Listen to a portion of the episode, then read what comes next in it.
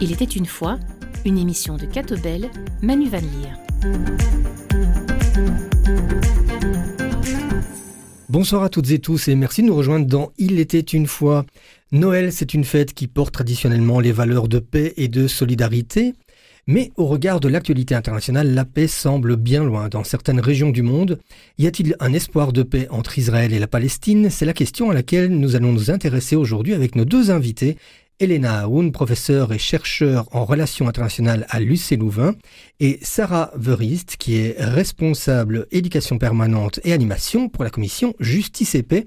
Elena Aoun et Sarah Verist, bonsoir. Bonsoir. Bonsoir. Le 7 octobre, le Hamas a déclenché une attaque de grande échelle contre Israël, faisant plus de 1200 morts et de très nombreux blessés. Israël n'a pas tardé à répliquer, d'abord avec des attaques aériennes et le blocus de la bande de Gaza, puis une opération terrestre massive orientée principalement vers Gaza. Ces ripostes ont causé, selon un bilan provisoire, 18 000 morts palestiniens et plus de 35 000 blessés. Elles ont aussi entraîné le déplacement d'un million 900 000 personnes, soit 80% de la population de Gaza. Elena Aoun, comment expliquer qu'on en soit arrivé à un tel déferlement de violence entre Palestiniens du Hamas et Israël? Le conflit tel qu'il a été gelé dans les dernières décennies laissait présager le pire. Donc on a une population palestinienne qui est vraiment contenue en Cisjordanie, qui est contenue à Gaza.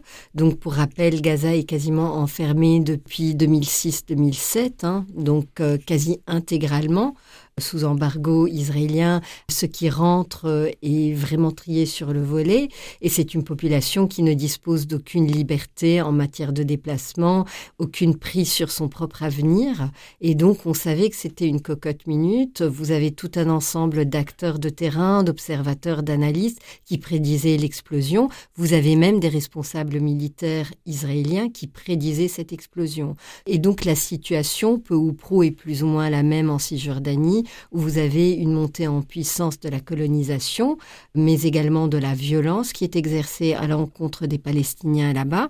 Depuis 2022, nous avons eu une recrudescence des tensions. Vous avez un grand nombre de Palestiniens qui sont morts, y compris des enfants, déjà en 2022. En 2023, avant le 7 octobre, vous aviez aussi cette même pente ascendante. Et puis, évidemment, le déferlement de violence à partir du 7 octobre. Mais nous savions très bien que euh, c'est la permanence, en fait, de l'occupation israélienne en Cisjordanie et euh, à Jérusalem-Est avec ses multiples manifestations. Cet enfermement de Gaza aussi était vraiment les recettes parfaites pour engendrer des éruptions de violence. Ce qui nous a surpris, c'est le modus operandi. Personne d'entre nous euh, n'avait envisagé que le Hamas aurait la capacité d'entreprendre une action d'une telle envergure, et surtout avec succès, hein, parce que euh, nous aussi, en tant que chercheurs, on est sous cette impression d'une armée israélienne toute puissante, et elle l'est par beaucoup d'aspects euh, mais c'est vraiment la, forme qui surprend et non pas sa teneur. Alors bien évidemment, on, ne peut que s'étonner de, la violence de la riposte israélienne euh, à deux mois, deux mois et demi après le début des événements. Est-ce qu'on s'étonne vraiment de, la violence de cette riposte à partir du moment où il y a eu euh, une violence sur le territoire israélien? On sait qu'Israël riposte toujours avec force. Tout à fait, dans la mesure où on a quand même une occupation qui est reconnue par le droit international comme étant telle, on peut estimer que cette occupation-là ne peut pas se faire sans produire de la violence. Donc, à quoi sert le droit international Peut-on se poser la question si vous avez aujourd'hui une puissance occupante qui peut exercer une violence sans aucune contrainte et sans aucun référent euh, juridique international? Si aujourd'hui on cautionne la riposte israélienne, c'est-à-dire qu'on est en train de dénier la réalité même de la Convention de Genève, la quatrième Convention de Genève hein, sur les responsabilités de l'occupation. On est en train de dénier la réalité de la résolution de 142 qui devait mettre terme à l'épisode de 1967, la fameuse guerre des six jours, au terme de laquelle Israël a occupé la bande de Gaza, la Cisjordanie, Jérusalem et d'autres euh, d'autres territoires, hein, euh, Liban, Syrie et, et la, partie du Sinaï. Tout à fait. Alors, est-ce qu'on est dans cette configuration-là? Ce qui est terrible dans ce conflit, c'est de se dire vous avez des balises du droit international, mais qui sont lettres mortes depuis un grand nombre d'années. Comment peut-on s'attendre à ce que les populations qui, au quotidien, subissent les conséquences de ce déni-là, euh, vont juste rester tonnes, c'est-à-dire ne rien faire, rester sans tenter de secouer l'enfermement dans lequel ils sont, ne pas secouer les, euh, les persécutions quasi quotidiennes, le contrôle qui est exercé sur chaque aspect de leur vie, sur les dimensions économiques, culturelles, politique, en matière d'agriculture, en matière d'accès à l'eau, en matière d'accès à quasiment tout, y compris le développement de base. Donc euh, il y a une configuration qui est intrinsèquement porteuse de violence. Ce qui nous étonne, c'est quand la violence devient bilatérale. Quand vous avez cette violence qui est unilatérale, qui est exercée côté israélien à l'encontre des Palestiniens, c'est une violence de basse intensité. Il faut la subir pour la voir. Elle ne fait pas énormément de victimes sanglantes. Et donc, on y est tellement habitué depuis de nombreuses décennies. Et puis, on ne s'intéresse au conflit quand il y a justement une, violence exercée du côté palestinien, euh, toujours sanglante. Hein. Euh, vous avez les épisodes d'attentats de, suicides qu'on a peu vus dans les derniers temps, mais par contre, euh, vous avez bien sûr les, tirs de roquettes, hein. et de temps en temps, vous avez ces éruptions de violence qui, en l'occurrence, en tout cas dans ce cas d'espèce, visaient à essayer de rompre un faux statu quo, parce que ce statu quo est une apparence. On a euh, l'impression que le conflit est gelé, mais en réalité, il y a une un pouvoir immense qui est exercé de la part de la puissance occupante à l'encontre de la population palestinienne dans les différents... Euh, et eux le vivent au quotidien. Et c'est générateur de violence. Elena, on va poursuivre cette euh, analyse dans un instant. Sarah Verist, les affrontements de ces deux derniers mois marquent de manière brutale l'échec d'un processus de paix. Avec la commission Justice et Paix, vous venez de publier une étude intitulée Les défis de la paix pour l'Union européenne. Sur quelle base ou à quelles conditions une relation de paix peut-elle s'établir? Alors oui, donc cette étude, elle a été publiée à l'origine euh, par rapport euh, plutôt au conflit euh, entre la Russie et l'Ukraine mais force est de constater que euh, pas mal de constatations euh, qui ont été faites bah, sont aussi applicables bah, à ce, conflit-là. Hein. Et euh, donc les deux premiers chapitres de cette étude sont plutôt relatifs à tout ce qui est commerce d'armes, etc. Mais donc le troisième chapitre porte sur ce que l'on appelle la culture de paix et s'attache vraiment à essayer d'un petit peu démêler qu'est-ce qui peut être fait. Donc nous on travaille surtout avec le public de Belgique francophone. Mhm. C'est surtout de voir en fait qu'est-ce qui peut être fait pour qu'aussi le conflit ne s'importe pas ben, par ici. Et c'est un vrai enjeu parce qu'en fait, ça suscite euh, des réactions euh, très émotionnelles. Le but de cette culture de paix, c'est vraiment de dire, euh, ben, finalement, par l'éducation permanente, par l'éducation. Il y a toute une série de choses qu'on peut faire aussi pour faire de la sensibilisation, pour faire des petites actions aussi par ici, préserver la démocratie aussi par ici, et éviter en fait de tomber dans des réactions complètement émotionnelles face à ce conflit, parce que c'est vraiment quelque chose j'ai l'impression celui-ci encore plus euh, suscite des émotions très fortes. Euh. Mais cette culture de paix, elle ne peut s'établir que si les différentes parties prennent vraiment en compte des notions, par exemple, de, droit, des notions de justice sociale également. Tout à fait. Il y a une distinction, je pense que c'était le chercheur euh, Johan Galtung qui faisait cette différence entre euh, la paix positive, la paix négative. Ben, dans le cas euh, d'une paix négative, ce serait un peu le fait que voilà, il y a une absence de conflit armé, mais c'est pas pour autant qu'il y a de la justice sociale, c'est pas pour autant que un territoire, voilà, dans une justice, dans une paix, dans un vivre ensemble, dans un respect, dans, dans, le droit en fait pour les populations présentes. Et donc il y a vraiment cette idée de, paix positive. Qui serait une paix où chaque citoyen, chaque citoyenne pourrait vivre en paix dans une justice sociale. Et là, donc effectivement, pour le moment, dans ce conflit, euh, c'est très loin d'être le cas. les conditions ne sont pas remplies. Hélène Aoun et Sarah Veris, je vous propose qu'on écoute un extrait du reportage La Palestine en scène réalisé par André Bossuroy avec le soutien de la coopération belge au développement. Dans cet extrait, trois personnes partagent leur regard sur la situation vécue en Palestine ces dernières années.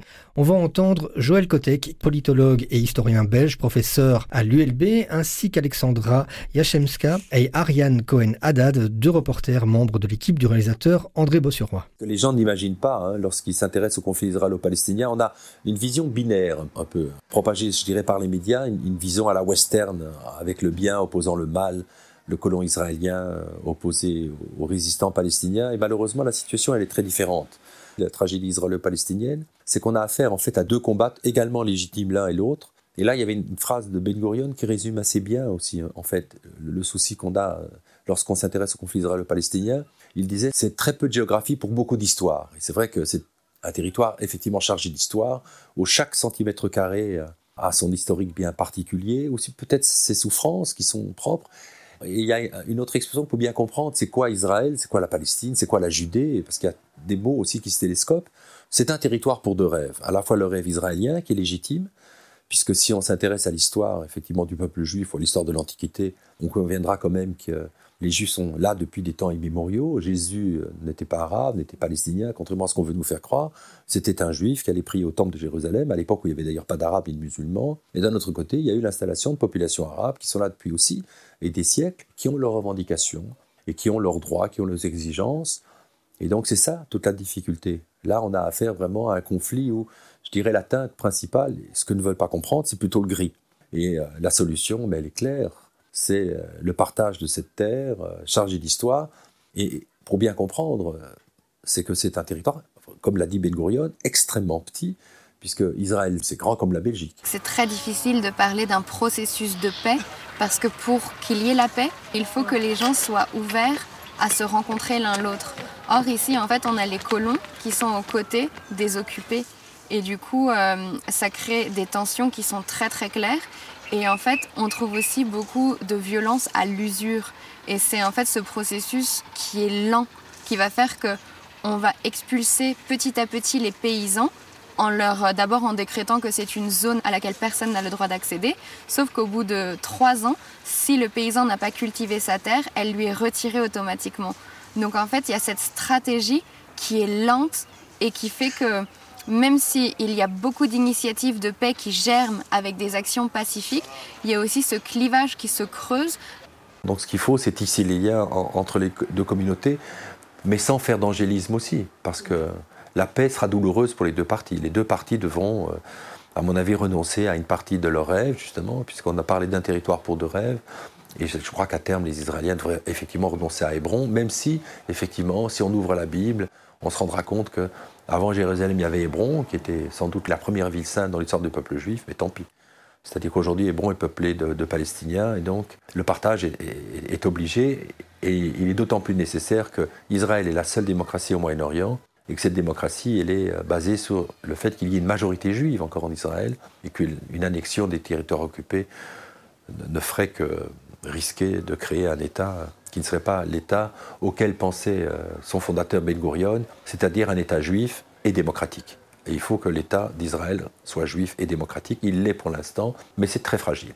Et de ne pas craindre ce que les politiques veulent, là où ils veulent nous emmener, dans un repli communautaire, dans, des peurs. La peur, c'est un moyen de contrôler aussi, c'est un pouvoir euh, qu'on peut voir à l'œuvre. Euh, alors ici, c'est c'est hallucinant. Quoi. Il y a une telle intimidation, il y a un tel travail autour de la peur pour les gens. Et je pense que ce pouvoir-là, il est à l'œuvre souvent dans le monde. quoi. Sarah Verist et Elena Houn, dans ce reportage d'André Bossuroy, l'historien Joël Kotek, utilisent la formule un territoire pour deux rêves. Selon vous, une solution à deux États est-elle toujours envisageable et souhaitable? Je voudrais peut-être réagir hein, sur cette notion d'un territoire pour deux rêves. Ce dont il faut avoir conscience, c'est que en 1872, vous aviez 4% de juifs dans la Palestine ottomane. Et donc, il y a discontinuité en fait. Et l'afflux de juifs euh, après 1872, avec d'abord les amants de Sion, puis le mouvement sioniste, avec une montée en puissance quand les Britanniques vont promettre euh, aux juifs euh, européens. Donc, ils vont leur offrir cette possibilité de créer un foyer national juif en Palestine, une Palestine sur le point d'être occupée par les forces britanniques. Hein. Donc, c'est un geste purement colonial et vous allez avoir un afflux de juifs européens qui vont venir supplanter une population locale, donc submerger déjà les 4% de juifs autochtones ainsi que la population locale. Et donc, en fait, on ne peut pas parler de deux rêves équivalents, notamment à Gaza, en Cisjordanie, à Jérusalem, puisque le, rêve, cette volonté de construire par des juifs européen d'origine d'Eretz Israël, le Grand Israël, il se fait par l'éviction d'une population palestinienne qui, elle, est ancrée dans le territoire. Donc ce n'est pas un rêve, les Palestiniens sont là ils sont en train d'être dépossédés petit à petit de, leur, terre. De, leur terre.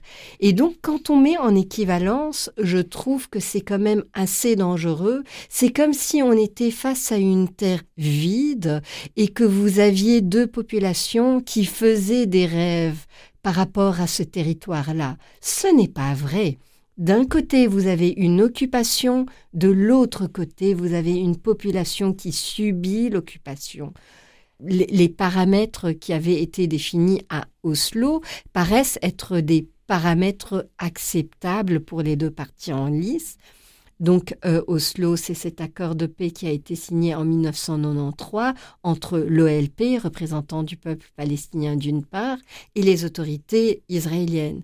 Le problème, c'est la manière dont le processus de paix a été mené, et notamment par la persistance, voire l'accroissement de la colonisation des territoires qui font mentir en fait la promesse initiale de ce processus de paix, à savoir paix contre-territoire.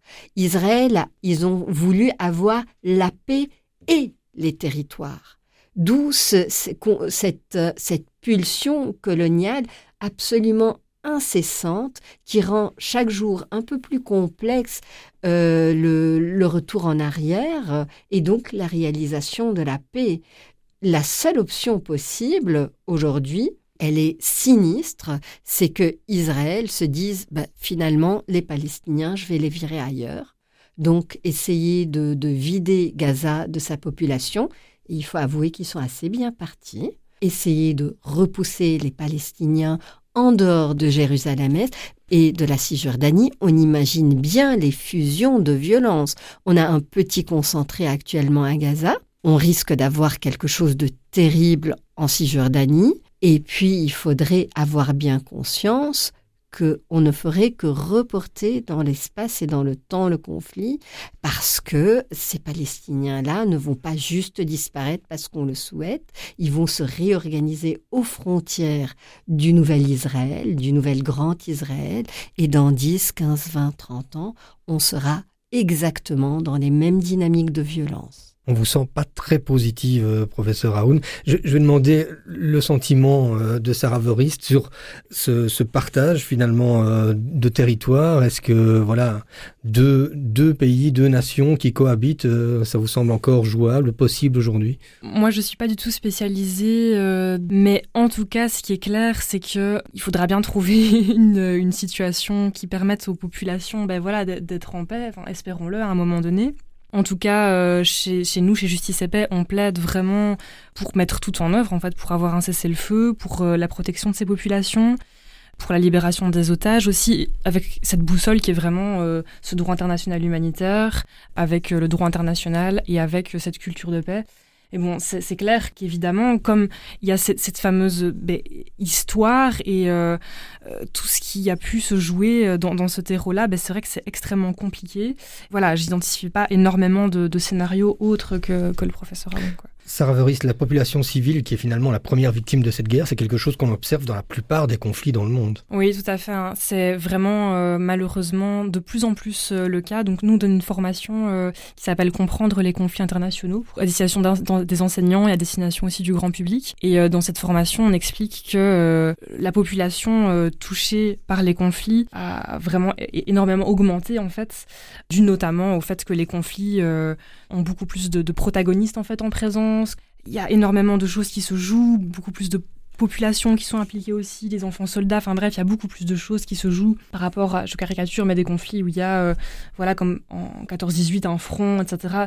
Bon, il y avait effectivement des populations qui étaient touchées aussi à l'époque, mais là, vraiment, euh, quand on voit le conflit ukrainien, quand on voit la situation en Israël, Palestine, c'est vraiment terrible, quoi. Les populations sont extrêmement touchées, et c'est clair que ça peut pas rester comme ça euh, encore très longtemps. Sur le plan international, les appels au cessez-le-feu se multiplient, notamment pour permettre l'acheminement de nourriture, de carburant pour la population palestinienne.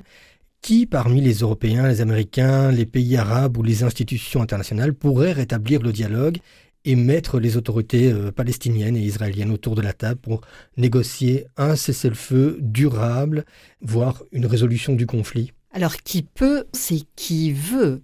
Donc tous les regards se tourneraient vers les États-Unis, mhm. qui sont dans une relation quasi fusionnelle avec Israël pour une multitude de raisons et qui se sont en fait érigés depuis extrêmement longtemps comme le, seul broker valable dans le cadre de ce conflit, avec les conséquences que l'on connaît, puisque l'histoire du processus de paix d'Oslo, c'est l'histoire d'un échec entraînant un autre échec, et toujours euh, sous l'œil assez euh, atone des États-Unis. Et donc autant on a vu voilà une certaine forme de volontarisme dans les années 90, ce volontarisme-là, donc la première décennie de l'accord d'Oslo, ce volontarisme s'est effiloché et en fait les États-Unis n'ont même plus gesticulé pour faire semblant. Et quelque part, j'invoque notamment le précédent de l'administration Trump, où en fait, euh, on a fait le deal du siècle, mais sans les Palestiniens. Alors c'est très bien, faire euh, la paix entre des parties à un conflit sans que l'une des parties soit là. Je pense que ça défie quand même l'entendement. Euh, vous avez également cette décision unilatérale de transférer l'ambassade américaine de Tel Aviv à Jérusalem, ce qui vient contredire en fait tous les engagements antérieurs des États-Unis. Donc vous avez des États-Unis qui ne sont pas dans l'impartialité suffisante mais ils sont les acteurs principaux. Alors, est-ce que ça exonère tous les autres acteurs? Non, évidemment pas.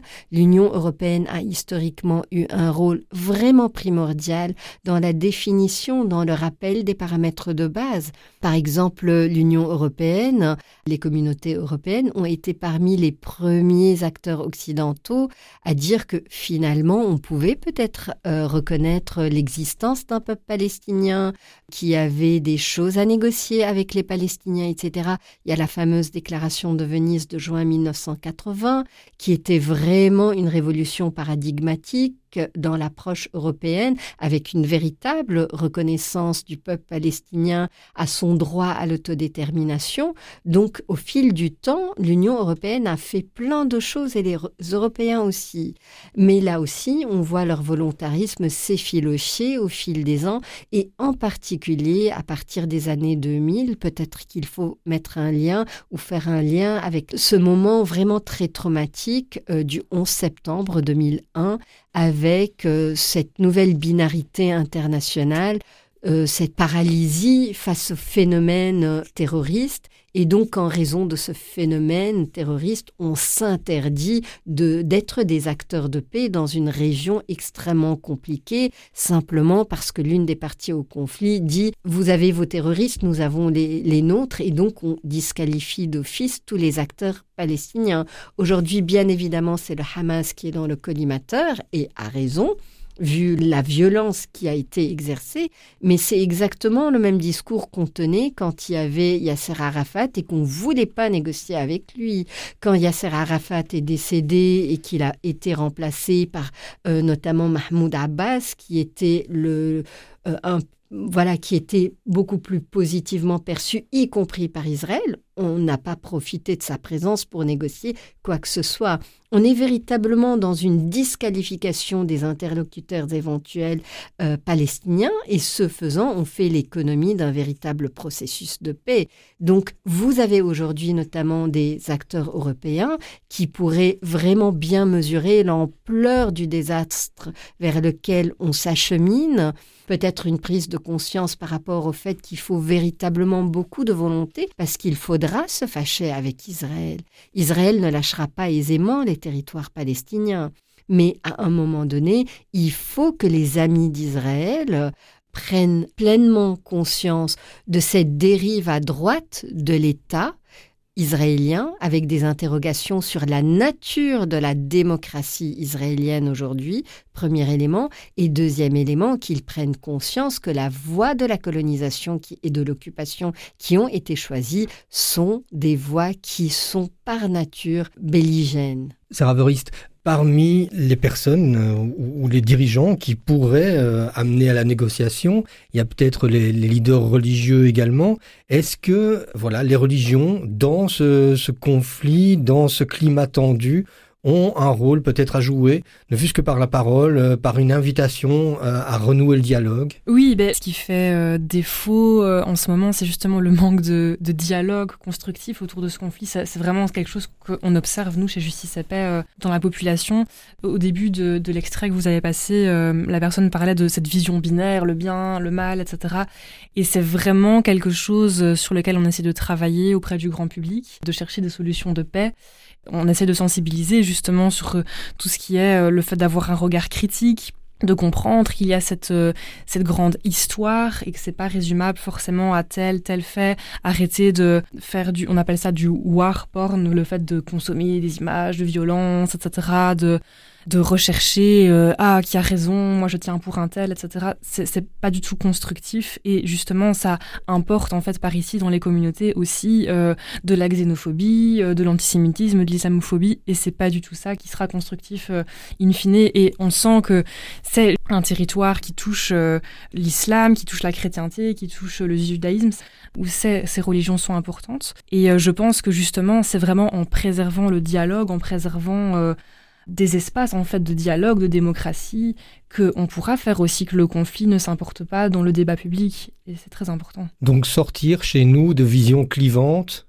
qui pourraient simplement mettre de l'huile sur le feu? Tout à fait, oui, justement.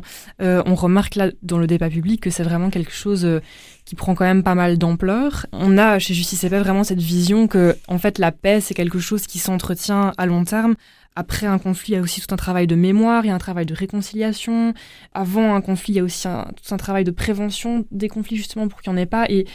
Dans cette vision vraiment systémique, ben voilà, si finalement les conflits s'importent dans des communautés, ben c'est comme si on propageait de la violence en fait un peu partout. Et c'est quelque chose, je pense, à travers euh, l'éducation, à travers la sensibilisation, de, de pouvoir sensibiliser à, à, l'histoire, à la pensée critique, à la tolérance de l'autre, c'est des choses vraiment importantes. Professeur Elena, en conclusion, parce qu'il nous reste une, petite minute, vous avez partagé euh, vos inquiétudes par rapport à, à un processus de, de paix possible si on devait euh, pouvoir construire une paix durable, quelles seraient les conditions d'après vous? Du volontarisme, du volontarisme y compris de la part des partenaires européens d'Israël. Nous avons plein de leviers, que ce soit en matière de coopération commerciale, en matière de coopération scientifique.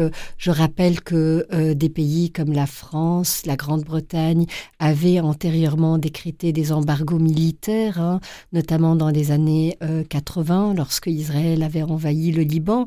Donc il y a des précédents. On peut essayer à la fois en jouant de la carotte et du bâton, essayer d'amener Israël à se sortir de cette posture de puissance occupante qui veut la paix sans donner de territoire. Et c'est une équation dont on sait qu'elle est impossible. Donc du courage pour affronter les partenaires israéliens. Elena Aoun et Sarah un tout grand merci pour votre analyse de ce conflit et des possibilités pour une pacifique. Merci également à Elisabeth Michelakoudis pour la coordination de cette émission, à André Bossuroy et Vincent Delcor pour les témoignages recueillis et merci à vous toutes et tous de nous avoir suivis. On se retrouve dès demain à 21h sur la première pour une émission spéciale sur les 800 ans de la crèche du Greccio. À demain et très beau Noël. Elena Aoun, Sarah Verist, au revoir et encore un grand merci. Au revoir, merci. Bonsoir, merci.